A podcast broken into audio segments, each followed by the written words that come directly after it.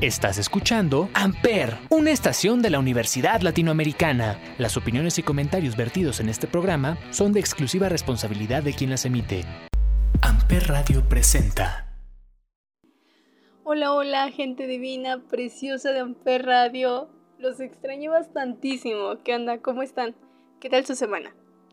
No sé ustedes, pero creo que a estas alturas del mes ya se empieza a saber como a verano. ¿Ustedes qué creen? ¿Qué onda? ¿Ya tienen planes? Cuéntenos por nuestras redes sociales, ya saben, arroba amperradio por Instagram, amperradio por Facebook. Hoy este episodio es justamente un café con bombón. Es un café muy especial porque demuestra la esencia de este programa y sobre todo de esta maravillosa estación que es Amper Radio.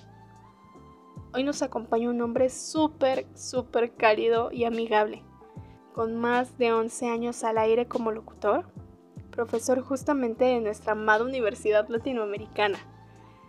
Sus emisiones están acompañadas de datos súper interesantes y sobre todo de experiencias personales que hacen su programa único.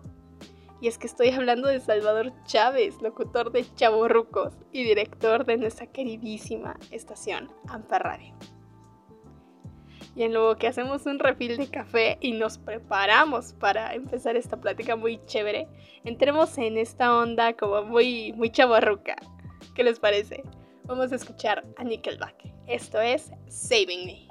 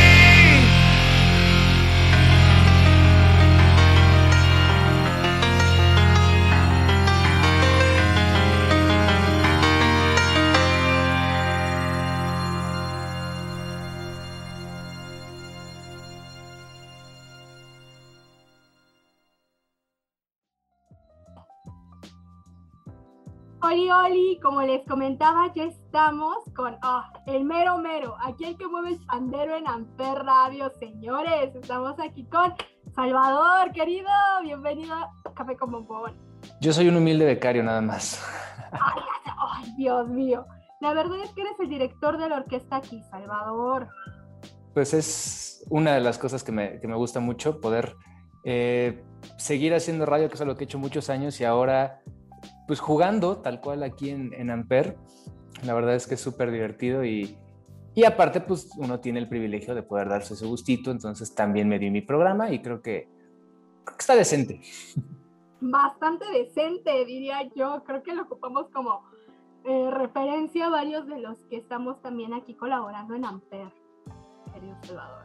Sabes que yo lo uso en clases, o sea, aparte pues doy clase en la, en la ULA y una de las clases que he dado es radio y justo les digo, pues la mejor forma para mí de decirles cómo hacer radio, aparte de que lo escuchen y que, que lo estudien, digamos, pues es yo enseñándoles y pues mi forma más fácil es decir, hola, compre, pues lo voy a hacer. Entonces, y la verdad es algo que, me, divierte mucho. No, y, la palabra inspira, el ejemplo arrastra. Parte importante de eso y, y nada como poner el ejemplo, siempre, siempre. Sí, porque luego, oye, es que tengo que, de las prácticas, la escuela, digo, pues todos estamos igual y es chistoso porque los programas en general más cumplidos siempre son los de profesores. Como que es un gustito que nos damos nosotros y hay varios profesores que tienen programas y todos son, casi todos son muy puntuales, todos están a tiempo, todo sale. Y hay algunos que son alumnos, oh, es que no tengo tiempo porque exámenes de la escuela. digo, está bien, es parte también de ir aprendiendo, ¿no? Claro. Ya uno lo ve más como el para disfrutar. Pues sí, cuando tienes tantas responsabilidades y en un momento tienes esa oportunidad de, de, un hobby tan divertido como es aquí estar colaborando en Amper, pues cumples porque te encanta. Sí, y es lo importante, o sea, aquí, y siempre lo hemos dicho, en, en Amper la idea es que vengan y jueguen, o sea, nos gusta divertirnos, este, cuando necesite meterle un poquito más de mano, pues metemos mano, pero realmente es dejarlos, eh, dejarnos eh, ser libres y divertirse. Hay programas muy divertidos que justo eh, algunos ajustillos de, oye, mira, muévele acá, muévele allá, pero pues, la idea es esa, que, que se diviertan y que experimenten esta idea. Por ejemplo, cuando recién lanzamos la estación, uno de los primeros programas dijeron, ah, pues ¿y ahora qué? Y va, mira, aquí estás en Spotify. ¿Qué? Y entonces esa emoción de, órale, estoy disponible a todo el mundo es, es chistoso, es padre. Es padre porque en un momento no sabes quién te va a escuchar y si en un momento qué vas a inspirar o si en un momento vas a ser inspiración para alguien. Es padrísimo la oportunidad que nos brindan aquí en y está ahí, está la puerta abierta, digo, para que sigan mucho tiempo y las veces que quieran y quien quiera, y pues el chiste es eso, disfrutarlo. No, y lo disfrutamos bastante, querido Salvador. Pero a ver, cuéntanos, cuéntanos, ¿qué es lo que te llevó a convertirte en locutor? Eh, uy, yo, o sea, siempre me ha gustado hablar, siempre me ha gustado, o sea, como soy muy extrovertido, que no parece. O sea, no, no parece que no soy tan extrovertido. Eso. Y yo me acuerdo en prepa, que fue, que fue hace no mucho, no sé cómo salió la idea de un día había unas bocinas en la escuela y demás y dijimos, ah, pues hay que poner música. Y de ahí nos dijeron, no, pues sabes qué, si lo vas a hacer hay que hacerlo como más formal y no sé en qué momento dije, hay que hacerlo como programa de radio. ¿Sabes hacerlo? Sí, claro, pues tenía 16 años, tenía ni idea. Y no es cierto, antes mi papá que se dedicaba mucho a relaciones públicas iba mucho a entrevistas. Entonces yo lo acompañaba desde chiquito y me gustaba ver los medios, la televisión, pero radio siempre me gustó. Y yo habría tenido 15 años más o menos y había un programa de radio que se llama El Hueso, que todavía está en W Radio. Antes hacían muchas imitaciones, era un noticiario, pero con parodias, con actores de voz, o sea, jugaban con la política, ¿no? Y a mí me gustaba mucho, un día se presentan, digamos, hacer una transmisión en vivo en el MUAC, creo, de la UNAM. Y me dice mi papá, pues órale, vamos, vamos a que conozcas. Y sí, ver cómo hacían en vivo las voces y todo, dije, órale, esto está padrísimo. Y Enrique Hernández Alcázar, que es el, el, titular del programa, mi papá se puso a platicar con él y este ejercicio de comunicación y todo. Me dice, ¿a él le gusta? Y yo de, ah, sí, sí, claro, ¿no? O sea, sí estaba muy padre. Se agarró, me dio su teléfono y me dice, márcame, vente a la cabina. Y varias veces fui allá a W y, me gustaba mucho sentarme, ver el, cómo se hacía el programa y demás. Y ya, como que quedó esa espinita. Al poquito tiempo fue que pasó esto de prepa y que me dicen, hazlo como programa de radio. Y yo, sí, claro. Y me gustó y me divertía y era, digamos, es lo que yo hago ahorita en Chaborrucos. Abro un poquito las canciones y ponía música les poníamos un tema y ya. Y, así, y lo hice un par, de, un par de años en la prepa, luego pues, obviamente entró a comunicación y entrando a la carrera estaban buscando becarios para una estación que se llama Rock 101, que en su tiempo, en los 80, fue muy importante, una antes y un después en la radio con Rock 101. Y pues ahora, aunque están online, dije, pues es, es Rock 101. Y fue de ser el asistente del asistente del asistente del asistente y que mándate a cubrir eventos y a cubrir eh, conferencias de prensa, o sea, nada que ver. Luego entré ya más a, la parte de producción, producir especiales que hacíamos los, viernes. Eh, de repente me daban un turnito al aire y fue ir creciendo. Hice prácticas en el hueso, o sea, como que regresé a este origen. Eh, con unos amigos hacíamos podcasts antes de que los podcasts estuvieran de moda eh, los subimos en SoundCloud, porque ni siquiera había una plataforma de Spotify, creo que ni siquiera estaba Spotify en México, o si sí, no, no había obviamente la parte de podcast. Entonces hacíamos eso, luego me ofrecieron en otra estación por internet, o sea, me puse a, brincar, mucho tiempo hice prensa de bandas independientes, entonces mi fuerte era ir a radio, y así fue creciendo, tuve un podcast por seis años, se llamaba ¿Qué está pasando? que era como de noticias, era sentarnos en un bar a platicar Ah, y así me la aventé seis años. Eh, invitábamos a, ciertas personas, a ciertos famosos, me gusta decirle famosos, pero ciertas personalidades. Y pues sí, me encantaba. Estudié locución, estudié comunicación, estudié doblaje. Este, tuve un programa en Oaxaca una vez para sacar la certificación de locución. Y, hace como tres años me surge un concurso en los 40 para, hacer para buscar radiotubers, se llamaba. Como estas voces jóvenes, nuevas, no sé qué. Entro, paso, gano y entro a producir un programa que se llamaba El Tlacuache en la noche y luego nos hacemos un cambio a producir un programa que se llama Ya Párate. Entonces... metiendo mano en Ya Párate. No, pues yo sí, un poquito. Yo, era el productor de, de Ya Párate y ya este, termina mi contrato, salgo y pues ahora se da lo de la ULA, doy clase de radio, empieza, sale la idea de hacerlo de la estación. Hice otro podcast ahora por pandemia, ahora nada más especializado en, cervezas y pues me divierte, tal cual es como la versión corta de la historia.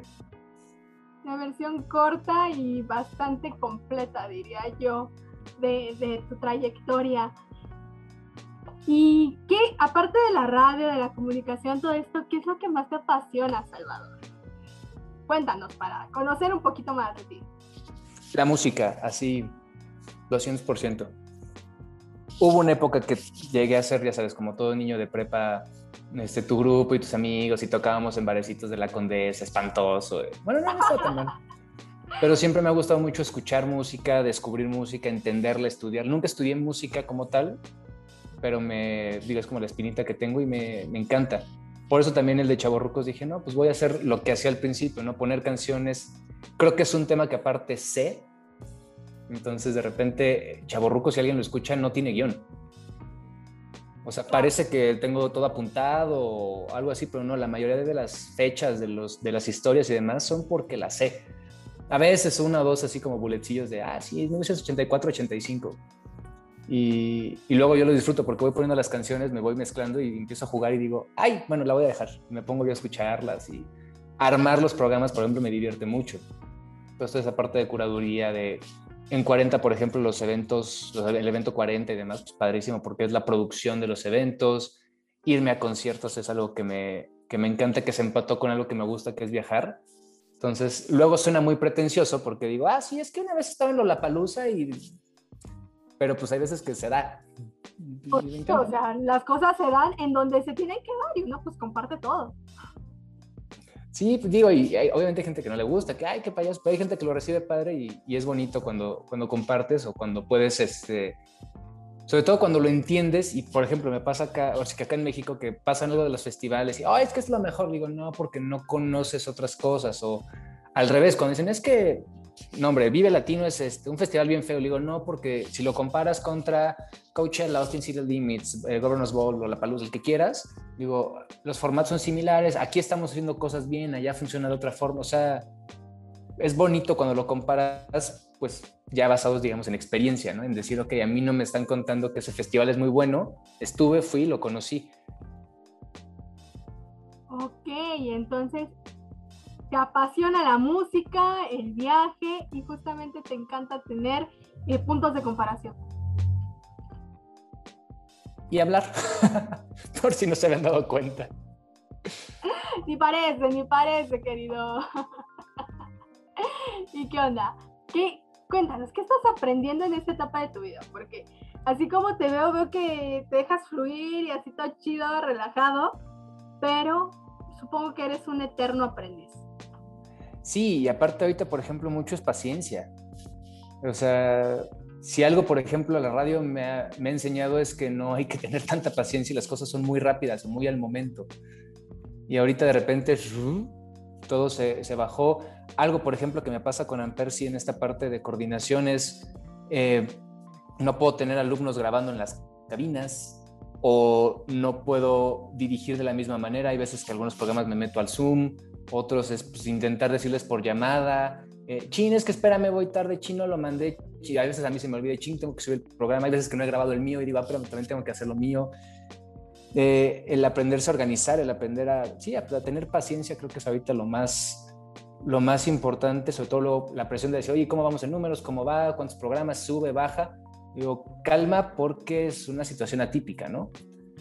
En radio, por ejemplo, sí, en 40 era sacar programas de 5 horas diario.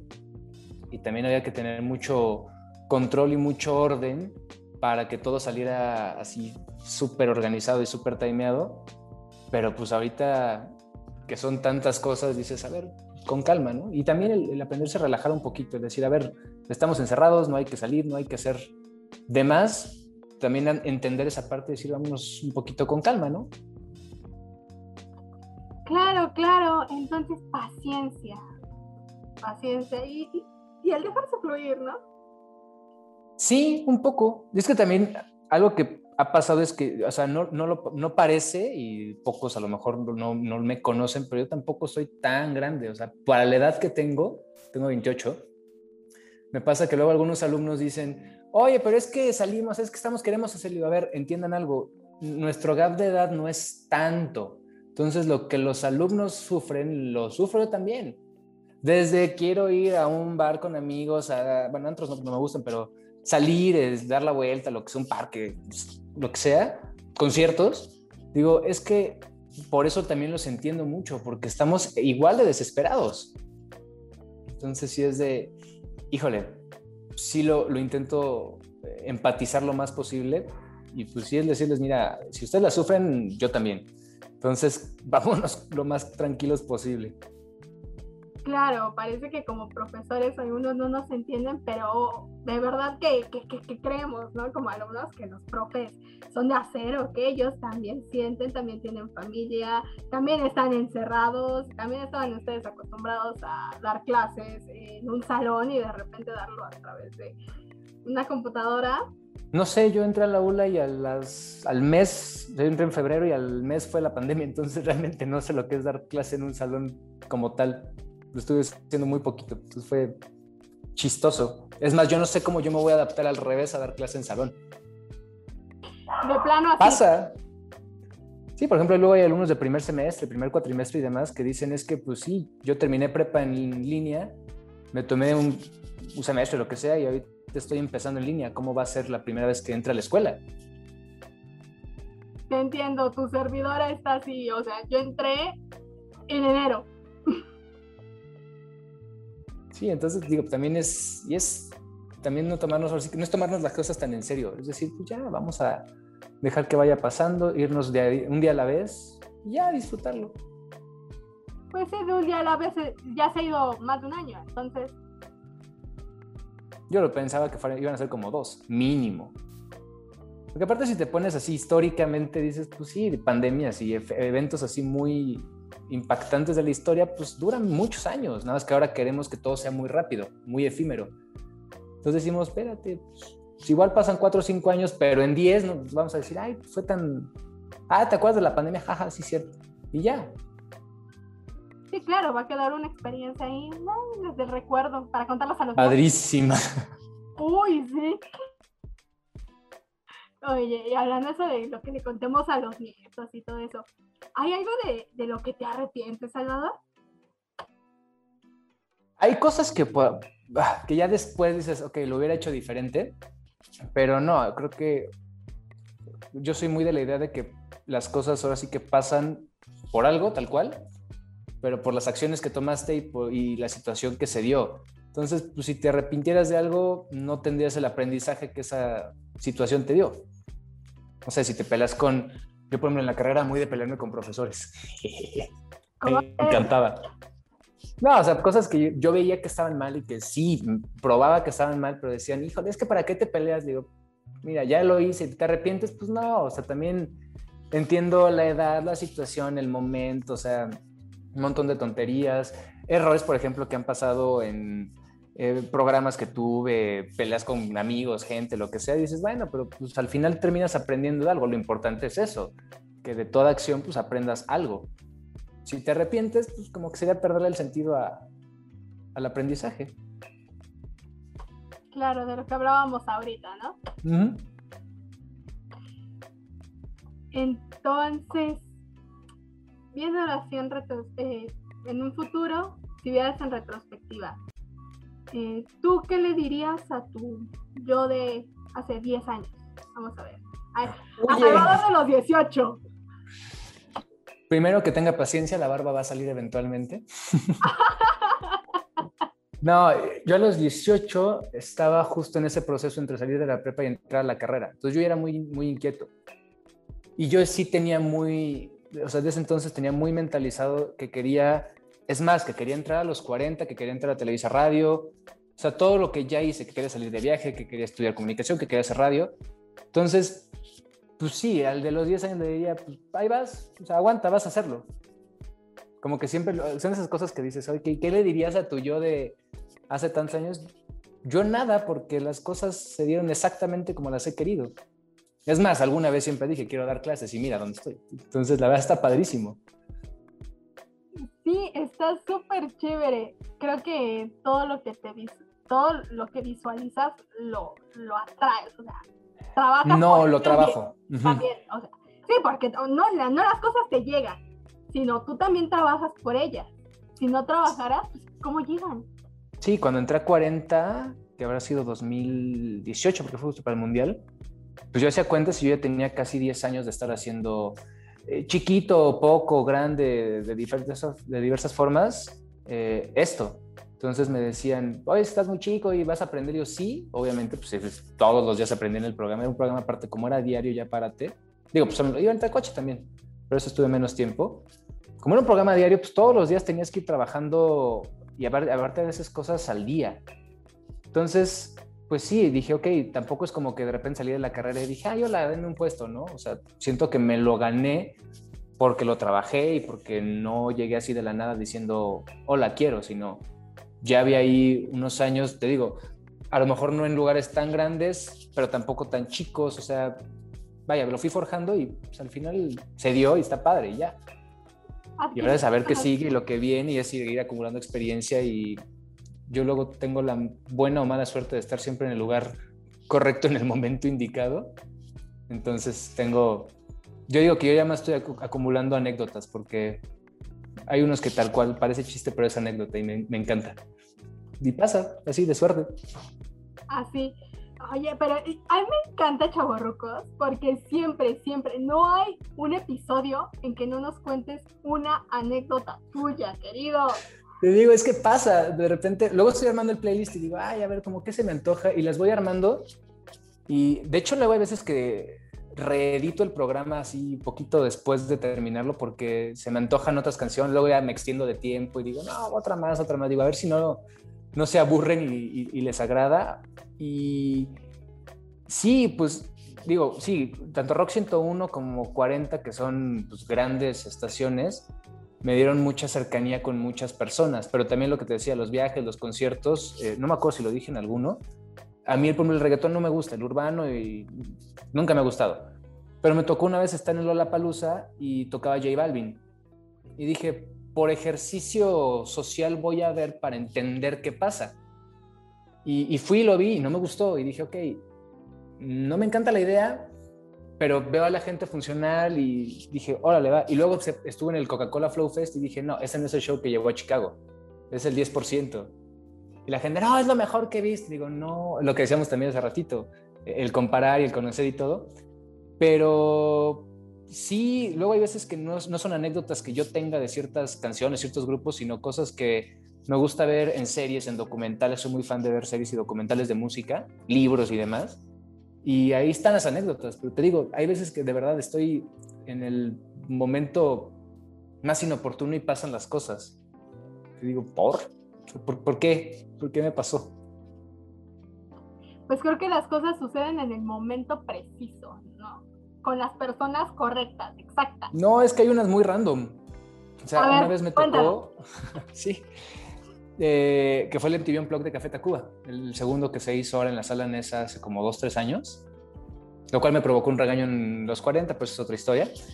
Y coincide, ahí sí, coincidencias de la vida, que mi papá es muy amigo del papá de Rubén Albarrán, el vocalista.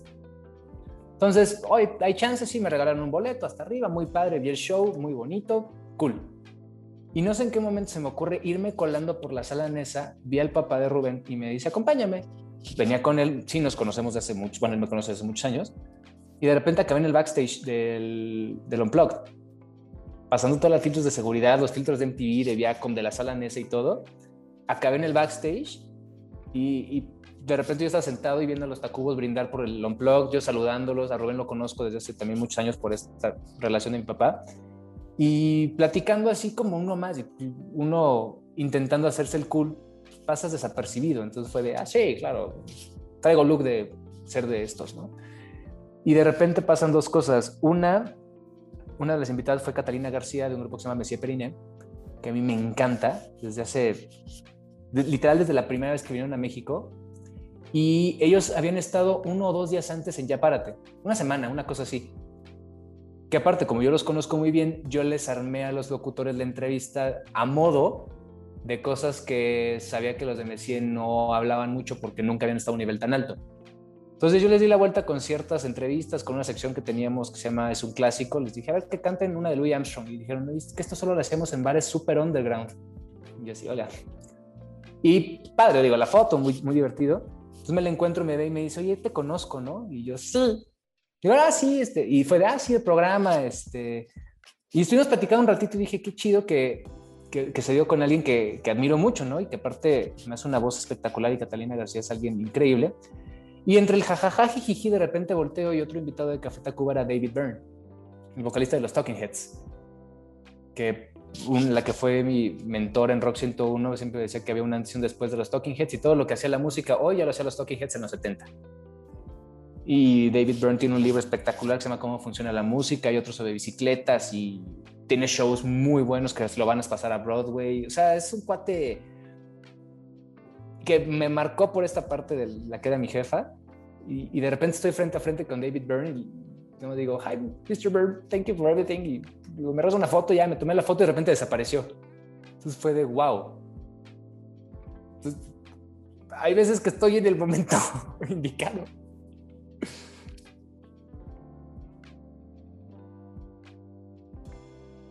Entonces se dio esa serendipia tan peculiar, Salvador. Sí, digo, pasa, no, sé por qué, pero de repente pasan.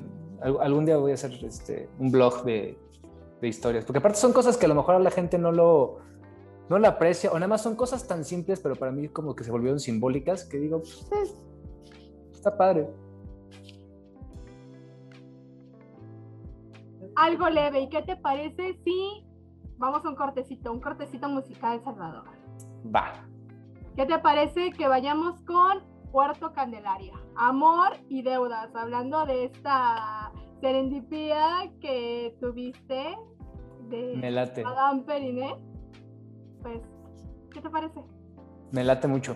Perfecto, entonces vamos un poquito a gozar esta cancioncita que está levesona para la... Está bacana. Ay, no, no, aparte,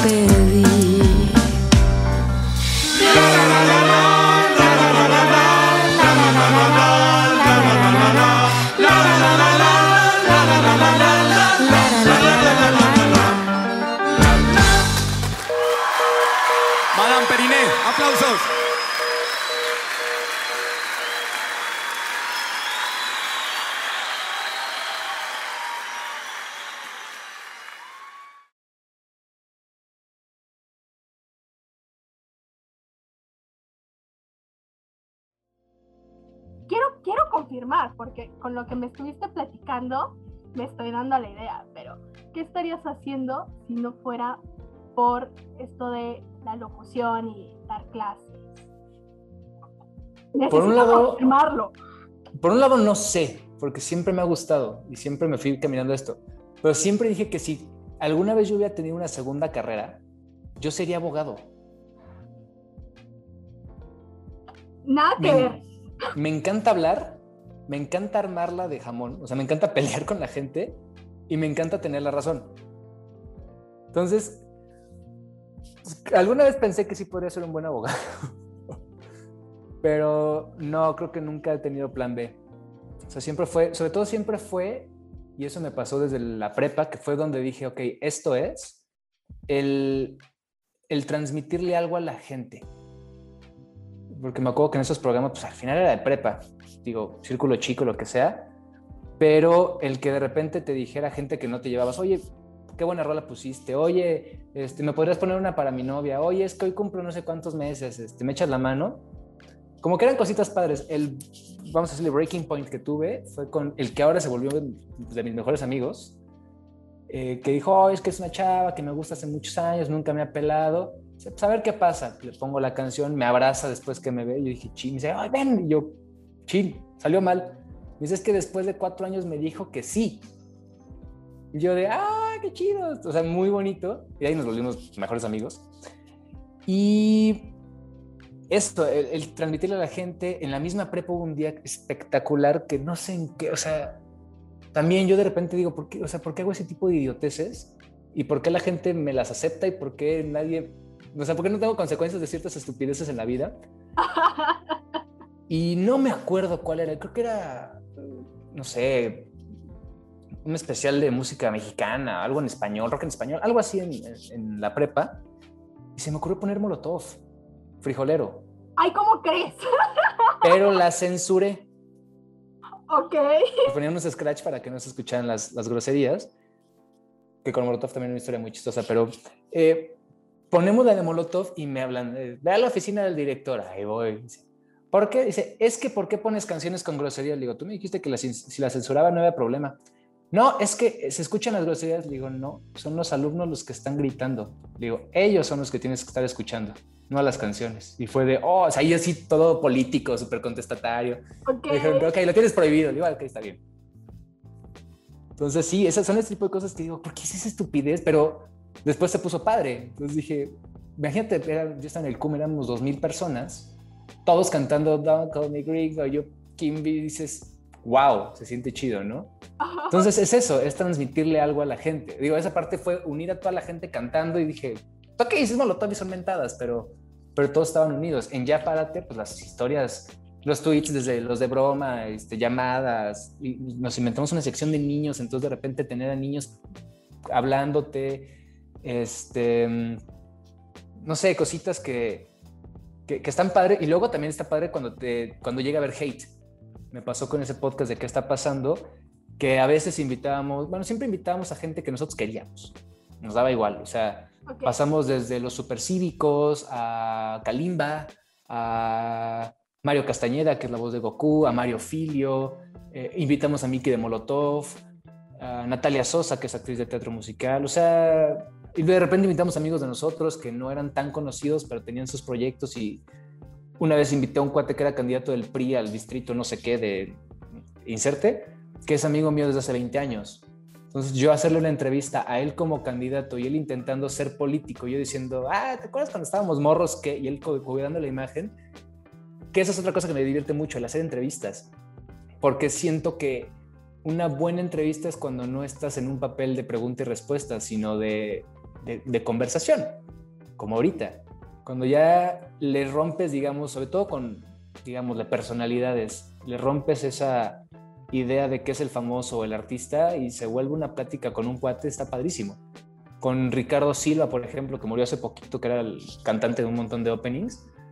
Re- sea, el día que murió me pegó porque reescuché esa entrevista y dije, es que con Ricardo nos pusimos a platicar súper a gusto. Y ya párate lo mismo. En el Tlacuache, pues eran todos amigos y eh, era jugar, era divertirnos.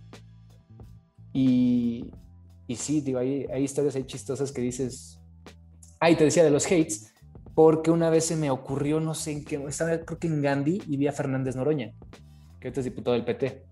Es un Ajá. tipo vomitivo. Pero lo vi y dije, hay que invitarlo. Claro. Llegó muy payaso diciendo, pero vamos a hacer transmisión por Periscope para que vean que no está editado. Güey, somos un podcast, nadie nos escucha, pero ahora le va. Y hicimos la transmisión por Periscope a dos cámaras, la de él y la de nosotros, ¿no? y los hates estaban gruesos porque le tiraban a Noroña grueso. Y de repente nos llegaron un par de tweets, como era en vivo, eh, y los tengo guardados incluso en mi disco duro como esas de fotos. Eh, son unos vendidos, cuánto les pagó Televisa, y yo de "Sí, por fin. Y luego entro a 40 y digo, mira, le hablé a uno de mis amigos, digo, mira, ya me paga Televisa.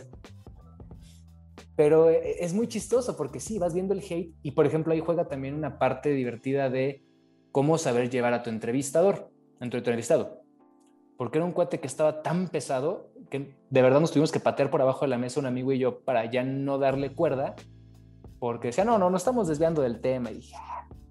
y ese día en la más noche termina siendo otro Periscope porque vio el desgobierno de Peña Nieto que estaba, no sé, algo se inventó ahí chaireándole. Ok. Porque esto fue antes del observador, o sea, 2016, yo creo que había sido 2017. Y hace el Periscope y dice, bueno, ya vieron la entrevista hace rato con estos eh, jóvenes altamente contestatarios. Y yo, sí, Lo que me caracteriza, dice. pero por supuesto. Dije, pero qué chido. O sea, al final dije, qué, qué bonito que te la mienten así, ¿sabes?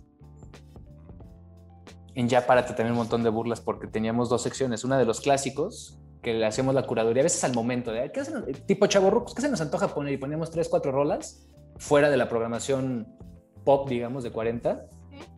Y nos dábamos de repente vuelo, poníamos cada estupidez también, que hay unas que digo, ¿por qué me dejaban hacer eso?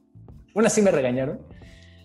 Y porque es que era, era noviembre y estaba lloviendo. No Y pues hay una canción de... No, hay una canción de Guns N' Roses que se llama November Rain, November Rain. Sí, es cierto. que dura como nueve minutos y medio. Y que me habían dicho, no puedes poner canciones tan largas, córtalas o entren en sí. Pero ¿cómo cortar el riff de Slash? ¿Cómo puedes hacer? Eso es pecado. Es que le bajábamos a la canción, entraban los locutores, le volvíamos a subir así como tres veces. Pero duró nueve minutos, digo, pero entramos al aire. Tienes prohibido poner una canción de más de cuatro.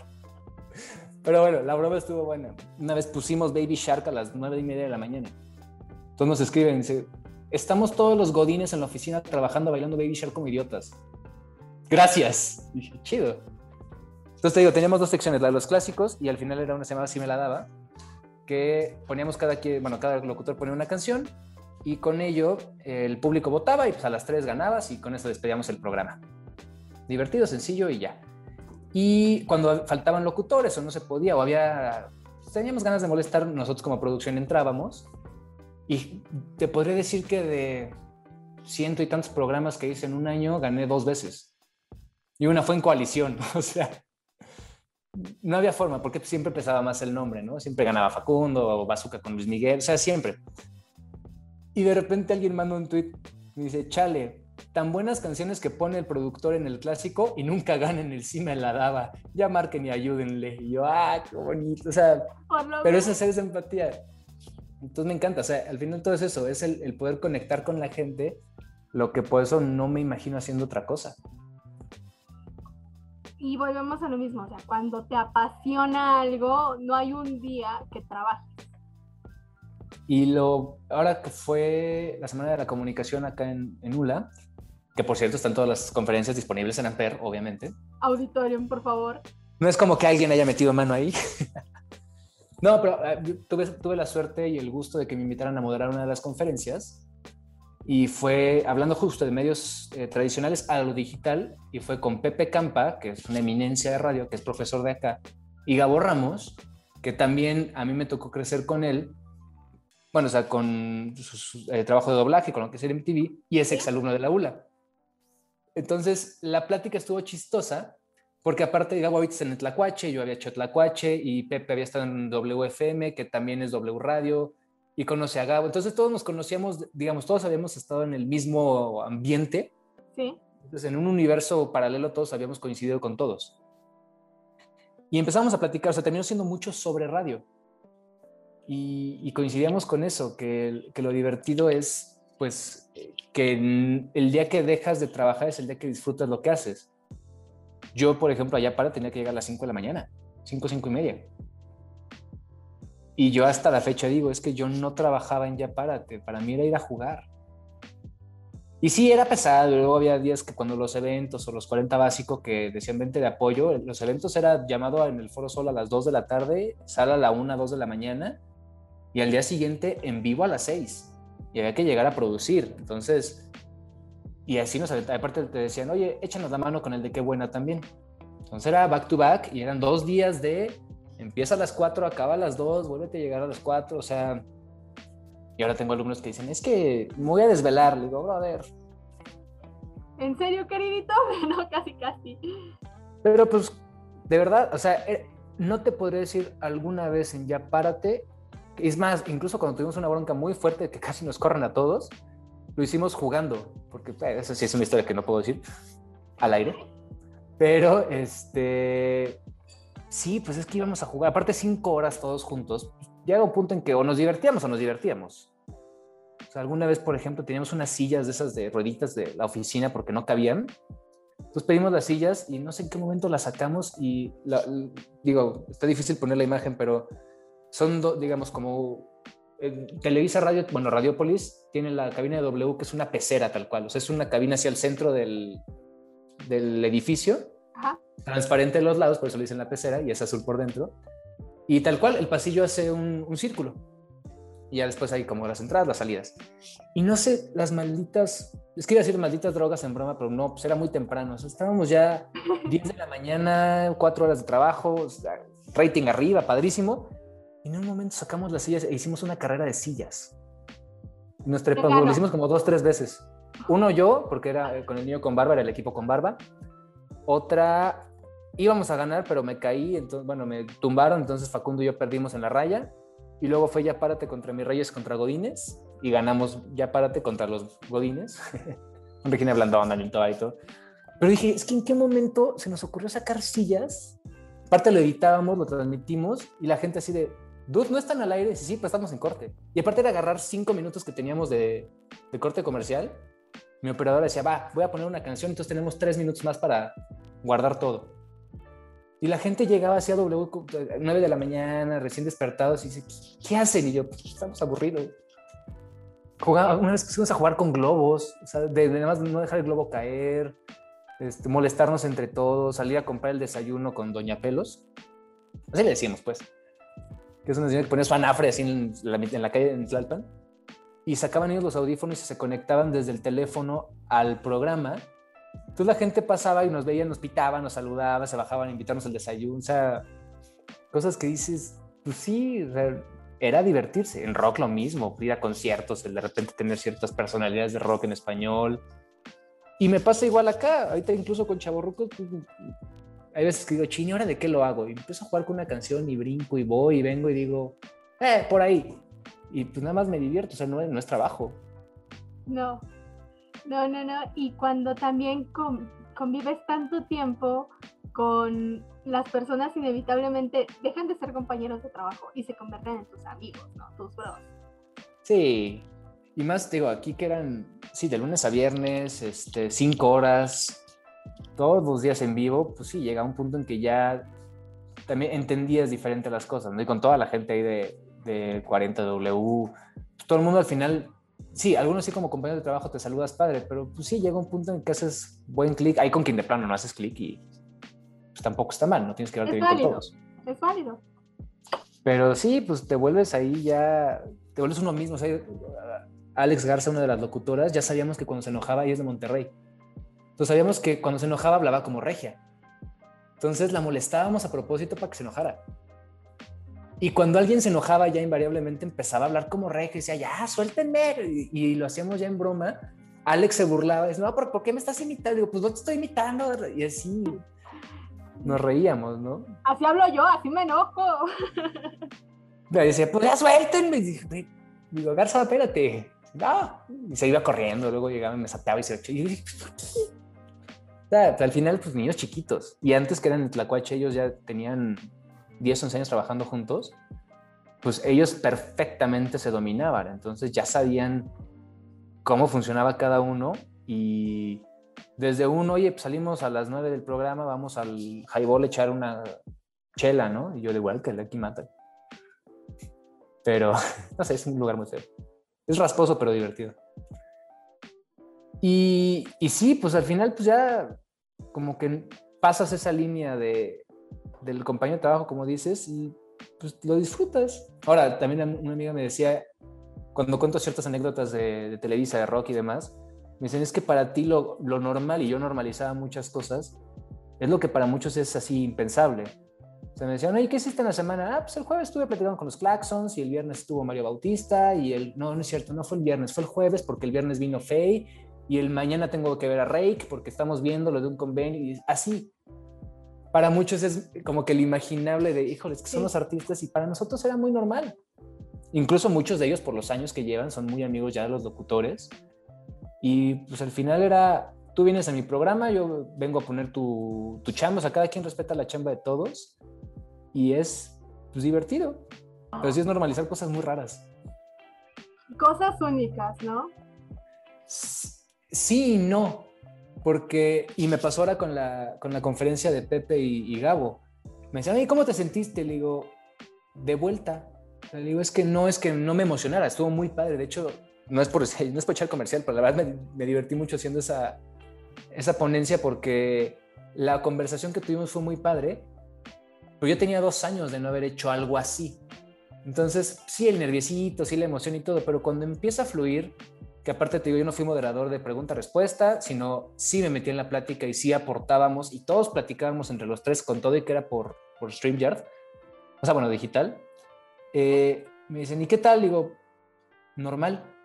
Oye, pero es que volviste a tener, digo, sí, pero es que es algo que tengo muchos años haciendo. Para mí es normal esto. Entonces, me, gusta. Pues ahora que me, que me invitaste dije, sí, pero hago porque hablo mucho. Ay, no, no te preocupes. La verdad es de que eh, ser de los programas de entrevistas, pues tiene sus beneficios y más con una celebridad. Porque, discúlpame, para Amper, si eres una celebridad que, aunque Hombre, estás no. atrás en los teclados y todo, pues se nota, se nota. Y hablando de esto de, de, de Amper y del tiempo que llevas, eh, pas, pasadito de un año, ¿no? No, lo cumplimos. Amper salió el 30 de octubre del 2010, no, del 2020. O sea, sacamos una primera temporada chiquitita de ocho semanas, Ok. porque entre que lo armábamos y que me dijeron, vas a hacer una estación, pero cuando me dijeron, vas a hacerla, era literal, desempolva las consolas, conéctalas y a ver qué hay. Eso en, en la ULA, ¿no? Y después empezar a hacer convocatoria y ver qué iba sumándose. Fue algo de, de ocho semanas, muy cortito, y luego ya regresamos ahora en enero.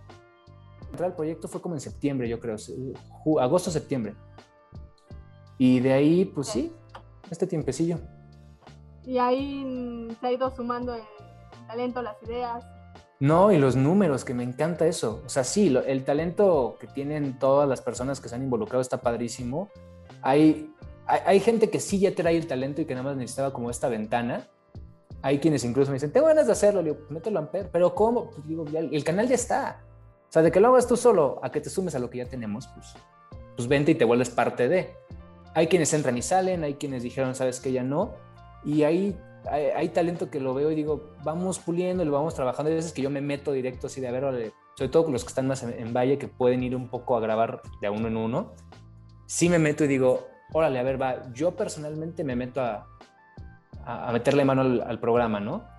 Y poco a poco va creciendo y, y es padre. Y ahí también juega esta parte en la que como yo también tengo el programa, Sí. no es que se intimiden, por decirlo así, porque podría pasar, porque híjole, pues cómo mi programa compite con el profesor que tiene años haciendo radio, sino al contrario, nos vemos iguales, porque los dos tenemos nuestro programa y a veces que hay programas de, y sobre todo uno que se llama Mucha Lucha, que es de lucha libre, Sí. que me encanta, y que me decía, es que como mi programa tiene más escuchas que el tuyo. Digo, pues porque así pasa, digo, y está padre, entonces nos vemos como iguales. Un ratito, después le digo, a ver, baja, no, no es cierto. Pero, subas a las barbas. pero sí, digo, es, es lo padre que... Y también por eso me quedé también yo dar mi programa, porque dije, a ver, vamos a... O sea, la- las mismas dificultades que todos tienen para subir, bajar y demás, las tengo que tener yo. No puedo yo nada más estar desde una oficina diciendo, ah, sí, manden, suban. No, pues yo también tengo que decir, me da tiempo, no me da tiempo, organízalo, planéalo, grábalo, edítalo, prodúcelo, súbelo. Pues para también entender o saber cómo decirles a ustedes ciertos trucos que, que pues si me dicen, es que no, no puedo, le digo, a ver, yo lo estoy haciendo, te voy a dar lo que yo hago, ¿no? ¿Por qué? Porque somos compañeros, digámosle así. Entonces es, divertido. Y digo, los números me encanta porque de repente vemos las gráficas y ha sido un crecimiento brutal, tanto en programas y que aparte se va abriendo a los cuatro campus y que va funcionando padre eso. O sea, es difícil, pero es bonito cómo se va dando. Y no, los números de escuchas es una cosa que sí, hasta hace poquito que volví a revisar, lo reviso como cada tres meses, muy de radio. Ok. Este, los ratings siempre llegan como cada tres meses para tener un, un buen gap, digamos, de tiempo. Sí. Y sí, ahora que vi los últimos dije, es que en qué momento este monstruo se descontroló. Y me encanta, o sea, digo, es que la bronca es que ahí es para arriba. No, y es parte justamente de el migrar a los medios digitales, porque ya no estás como que solamente a lo de la zona, ¿no? Va y mundial. Ujú. Sí, porque aparte, sí la idea eventualmente es sí tener la página, sí tener un, un streamer, un player, o sea, hacerlo digital, sí. Bueno, no, una vez se nos ocurrió que queremos una antenita para colgarnos de manera como pirata alguna M, un FM, Ok. que lo vuelve artesanal. Sea, hay, digo, cuatro rapidísimo, hay una película que me encanta y que la uso en muchas clases que se llama The Boat That Rock, o Los Ajá. Piratas del Rock, Sí. que habla de esta época de los 60 donde la gente hacía radios clandestinas. Ah, sí, porque. No tanto radio comunitaria, porque eso hasta suena padre. Aquí es radio clandestina. Sí. Y porque la controlaba la BBC y demás. Me encanta la película. Pero eh, dijimos, pues hay que colgarnos una antenita. Y si no, de plano, sí, ir a ver la solicitud con RTC para tener una, una frecuencia para nosotros. ¿Por qué no? Y como que lo dejé pasar porque aparte con pandemia dije, es que está complicado conectar o explicarle a todos cómo hacerlo, o los tiempos, el, todo esto. Y fue que se me ocurrió decir, no, no, vámonos por streaming. Y por Spotify, aparte la página donde se distribuyen todos los programas va a Spotify, a Apple Music, a Amazon. O sea, sí estuvo padre que se dio esta idea de, de abrirlo, porque aparte lo vuelve súper democrático y súper accesible. Y sobre todo muy cuantificable. Al final la página de distribución tiene los datos de Spotify. Entonces yo sé perfectamente mi grupo de edad, mi grupo de género, mi posición geográfica, dónde me escuchan más, menos, eh, cuánta gente le da play, en qué minuto le suben, le bajan, se brincan. O sea, yo tengo todos los datos que me sirve para que sea un programa, o sea, que sean programas mucho más armados. Claro. Muy bien, querido. De verdad que esta plática me, se me ha ido volando, volando. Pero pues no tiene que ser la, última. Eso, es que esto- estos crossovers de, de programas de Amper me divierten porque ha habido varios programas que se juntan, que se van cruzando. El, digo, no te tocó la temporada pasada. Como era diciembre, nos dimos cursis, nos juntamos todos los programas. Éramos menos, pero era un programa de, de 20 personas. Cuando fue incluso el, el inicio de Amper, que hicimos la, la presentación oficial, todos mandaron videos de hola, bienvenidos a Amper. Y creo que nada más uno faltó algo así. Entonces, cuando estamos haciendo estos crossovers, yo incluso les dije, mándenme una rola, un voice note con una rola, y a todos los voy a meter en, en un chavo rucos especial de Amper. Entonces, eh, es padre porque al final, pues lo que te decía hace rato, hay profesores, hay alumnos, hay gente de maestría de los cuatro campus y todo, pero en un punto nos cruzamos todos en la misma estación y es bonito porque todos somos iguales y todo está padrísimo y se pierden, digamos, no que sí estas jerarquías, pero se pierde este, esta idea de es el profe, es el director, es de otro campus y no sé, me, me divierten mucho estos crossovers. Y so- son divertidísimos, la verdad es que sí he tenido oportunidad de revisar otras, otros programas y he visto esos crossovers, como tú, tú lo mencionaste, y son muy, muy divertidos. Se nota la, la variedad que tiene Amper y eso es lo que lo hace divertido y me atrevería a decir único. Pues es que sí, sí es único porque pocas veces vas a encontrar a los personajes que hay, pero sobre todo creo que también es difícil que ahorita, sobre todo radios universitarias, tengan esta pluralidad de decir, primero, entre quien quiera y da igual. Y segundo, la parte digital, que nos da mucha facilidad de hagan lo que quieran. Sí, obviamente, y lo sabes, le metemos mano y lo editamos y si hay algunas necesidades muy específicas con algunos programas, directamente les hablamos, nos conectamos y todo, pero pocas veces hay esa pluralidad y te digo, sobre todo como al final vemos los números, pues no es nada más un, ah, lo grabé y ahí quedó, sino, pues sí, realmente la gente lo escucha, lo ve y, lo cuenta. Y es lo, creo que lo más padre. Sí, eso es, eso es lo, lo padre y lo divertido. Ay, Salvador, se me ha ido el tiempo volando. Pero te digo, no va a ser la última. Y si no, mira, yo hablo con alguien para que demos más tiempo. no, pero digo, ahorita obviamente lo malo es que ya estamos por cerrar temporada, pero la siguiente mejor tenemos de este lado y ponemos música. Ay, perfecto, sí, ¿Te late? Me, me late, me encanta. Y de Muy verdad, pronto, segunda temporada. la segunda temporada. Sí, seguro. Súper sí, querido, y de verdad, este es el primero de muchos, inshallah, si Dios quiere, donde pues vamos a estar aquí compartiendo, eh, en este caso Zoom, pero ya después, este, pues esperemos ya cabina. Me late muchísimo. Y de verdad, muchísimas gracias por invitarme. Gracias a ti por aceptar, Salvador.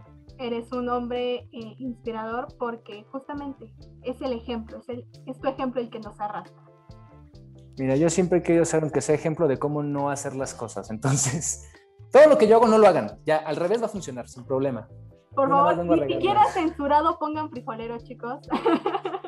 Mm, pues ahí les diré, dice. podría ser. Ah, no es cierto.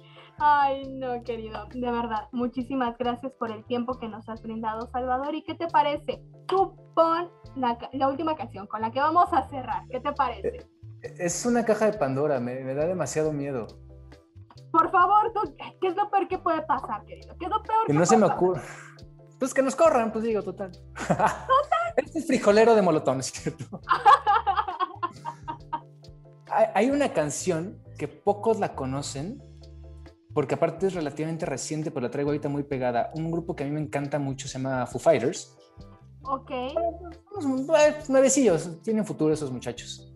Y sacan un disco este año, justo en febrero, que eh, se llama Medicine at Midnight, que está muy divertido porque aparte es muy bailable, es entre funk, pero es pesado. Y eh, tiene varios sencillos, ¿no? Estuvieron sacando un par de canciones, están padres. Y hay una que no es todavía sencillo, ni creo que lo sea, que se llama Cloud Spotter, pero es súper funk y está súper rica y está súper divertida y creo que ayuda a que cerremos como, como con buen mood. perfecto. Entonces, siguiendo ese mood, vámonos con Foo Fighters, querido. Dado- Me sentí demasiado chaborruca, sentí como hablar con mi hermano. Pero bueno, queridos, gracias, Salvador, gracias. Y quédense a escuchar a Foo Fighters aquí en Amper